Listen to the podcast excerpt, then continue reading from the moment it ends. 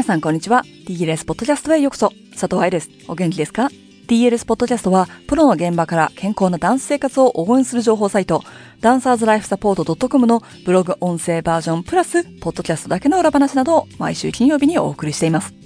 このポッドキャストをリアルタイムで聞いてくださっている方々はご存知のように、今日は6月4日。実は私の誕生日です。36になりました。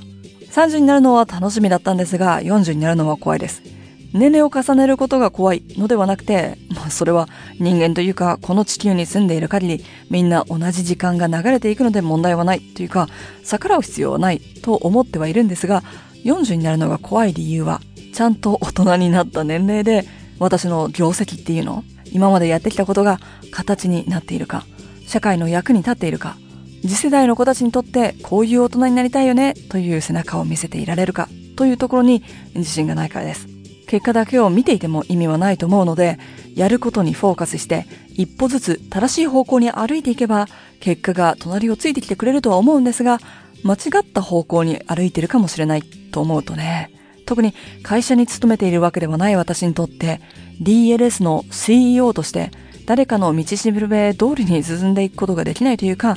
誰かが先に歩いてくれた道があるわけではないので、より一層不安にはなります。そうそう、私は極度の方向音痴でもあります。お店から出ると、どっちから歩いてきたのかわかんなくなっちゃうんですよ。それが何度も通っているショッピングセンターだとしても。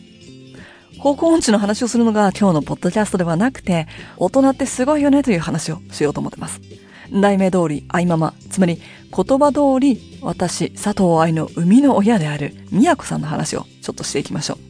私の人前で話すことがストレスでは全くない性格や、本心がどう思ってるか別として、すべての行動を見にて、妙に自信があるように振る舞うところは父から、細かい作業が実はすごく好きなところと、フェミニストのところは母からもらったと思ってます。父の超がつくほど練習熱心な部分と、母の恐ろしいほど本を読むところは、残念ながら私には届かなかったようです。ちなみに、学年で2歳離れた妹がいます。が、彼女は宇宙人です。いい意味でだよ。だけど宇宙人だと私は常に思っています。6歳の愛ちゃんをお隣に引っ越してきた同い年のお友達と一緒にバレエを習わせたと思ったら、ほぼ毎日踊ってるし、学校のホリデーは講習会に毎日通ってるし、土日は東京に住んでいる祖母の家に泊まりながら、地元の先生以外の人から習ったりと、本当にお金のかかる娘だったことでしょう。そうと思ったら、バレエ留学をしたっきり帰ってこないしさ、気がついたら顔出し、本名出し100%でオンラインで仕事をしているし、実家に定期購読もとっくの昔に辞めたはずのバレエ雑誌、クララが毎月届くようになって、ああ、それ、今度帰る時にもらうから取っといて、なんて、事後報告をされるというね。いつかみやこさんを愛さんのティータイムのゲストに呼んで、こんな娘が育っていったのを見てどう思うのかを聞いてみましょうね。この話が聞きたい人は、hello.dancerslifesupport.com にポッドキャストリスナーというメールを送ってください。数が集まったら、宮子さんに直接交渉してみましょう。私がバレエ歴のお話をするとき、自分の怪我やボディイメージ、辛かったことや間違ってることをお話しするときはもちろん私目線です。でも、その裏には常に私の両親がいます。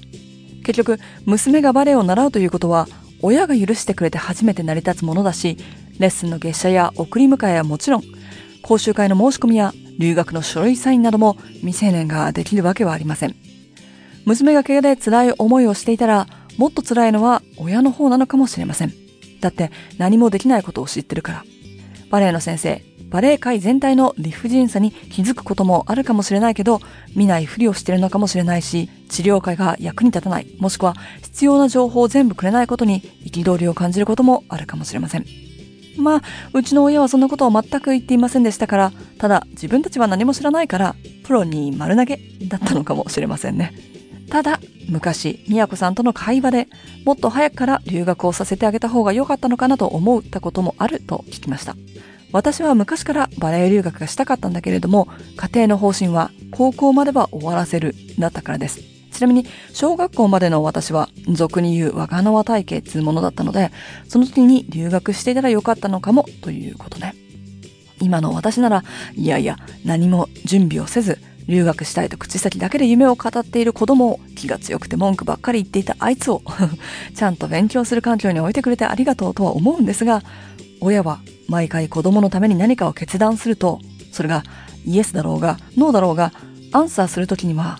果たしてそれが正しかったのか、娘のためになってるのだろうかと、常に考える生き物なのかもしれません。宮子さんだけでなく、私の父もやりたいことはやらせてくれるけれど、下手に口は出さないという素晴らしい人たちでした。自分が子供の時って親は一セットしかいないじゃない。まあそれは今もそうなんですが、でもバレエ学校で10年以上働いてきた中で何百という生徒と同じ数の親を見てきたので、お金は出すし、サポートはするけれど、厳しいところがあって、自分が知らないことには口を出さないということができる保護者は実は少ないんだろうなということに気がつきました。二人ともバーが低いというか、結構簡単に褒めてくれる人たちでもあります。なので私は長いこと本気で自分がとっても可愛くて頭が良くって何でもできる子だと思ってました。社会の荒波に出てみるとそうではないことに気がつくのですが、摂食障害や怪我からの鬱になっても自己肯定感が比較的高いところは多分家族を褒めるのが結構普通に行われている家庭にいたからだと思います。これも普通だと思っていたんですが、多くの家庭がそうではないということに大人になってから気がつきました。先日、家族の LINE グループに自分が描いた絵を自慢げに持っている父の写真が送られてきたんだけれど、そこについていた宮子さんの一言。自分で本やら YouTube やら見て書いてた。見ていて偉いなと思うほど熱心な方です。ね可愛い人たちでしょ？結構な年なんだけどね。なんて、親自慢をしていると変なポッドキャストになってしまいますので、話をビジネスに戻しましょう。DLS が昔行っていたバレリーナの卵サポートセッションという名前のセミナー、通称卵の会というバレを習っている子たちを持つ保護者向けの情報セミナーをやっていた時に、コーディネーターではなくチアリーダーになってあげてくださいとお話しするスライドがあります。親が何でもやってあげるのではなく、ただ放棄するでもなく、バレエの世界は精神的にも早くから大人にならなければいけない世界なので、周りのお友達よりも早くから自立させる練習が必要だと思います。バレエ留学させるとするならば、成人が18歳の国に行くことになるわけですが、日本では18歳はまだ学生です。社会的に求められる自立や責任のレベルが全く違います。たくさん否定もリジェクションもある世界なので、親が第二のバレエの先生になる必要も、ダメ出しする必要もないと思います。私たちダンサーは自分のできないところをしっかりと毎回鏡で見て知っていますのでご心配なく。だけど、チアリーダーがいるといないでは気持ちが全然違います。ほら、スポーツでもホームでの試合とアウェーでの試合が違うように自分の後ろに、たとえコートに出て一緒に戦わなくても応援してくれる人がいるっていうのは心強いものなんですよね。もちろん子供が未成年であるということは正しい方向にちょいちょいつっついてあげなければいけないこともあるかもしれません。私みたいに方向音痴の子だったら特に。ただ今まで親が良かれと思ってやってきたことが結果として子供のためにならないケースもたくさん見てきました。例えば私が中学生の時にローファーの中に入れていた中敷きは市販されている横着改善のものだったのですが、ほとんどの横着改善アイテムが医療機器ではないことからもわかるように、しっかりと解剖学を勉強した人が医療的に作っているものではありません。そのため、私の中敷きは横着改善ではなくて、足首のロールインをするように、つまり土踏まずを潰すように練習させてくれていました。成長期の体に。これが分かったのは DLS を始めてからです。知識があれば簡単に防げたことですが、バレエの先生でもなく、医療関係者でもない親に、そんなチョイスはできないですよね。特に私が子供だった時は、ネットで情報収集なんて時代ではなかったので。でも、今はネットで情報収集はもちろん、DLS がやってるように、オンラインでお家にいながら海外のセミナーを受講することも、海外バレエ学校やカンパニーのオーディション用にビデオをネットにアップロードすることもできます。で、そうなってくると、正しい情報がどこにあって、どれが正しくないのかを判断することができる力っていうのが、より大切になってきますよね。結局、横脚改善アイテムはネットを使ってなくても近所の松清にあるんですから。そして、宮子さんの考えれば、父は横脚である。娘も横脚になってきた。早くから改善できた方がバレエで求められるラインに近くなるであろう。よって購入に至ったのでしょう。愛情から来る。そして DLS 的に見ると、アライメントを日常生活でも改善しようとするいい面でもあったんですが、ちょっと爪の甘いリサーチでした。6月よりというか5月末よりといった方が正しいのですが、DLS ではバレエ教師のための月1勉強会というものを開催しています。これはモジュール1、2を受講してくれた、つまり解剖学の基礎がちょっとある先生方が自分の生徒さんやスタジオ内の悩みに合わせて必要なトピックが学べるようになっているシステムです。でもそれをインスタにアップしたら多くの保護者の方から保護者向けもやってほしいという声をいただきました。そりゃそうだよね。トピックが成長痛、側腕症とかダンサーによくある怪我なんだもの。通っている先生が勉強してくれないんだったら家族でできることを本人と保護者が一緒に勉強しなければいけないですよね。ということで試験的にではありますが家族で学ぶダンサーの怪我シリーズを3回のみ行ってみることにしました。6月9日は成長痛について成長している成長期の体というのがどういうものかということと、スタジオの外でできること、気をつけることを学びます。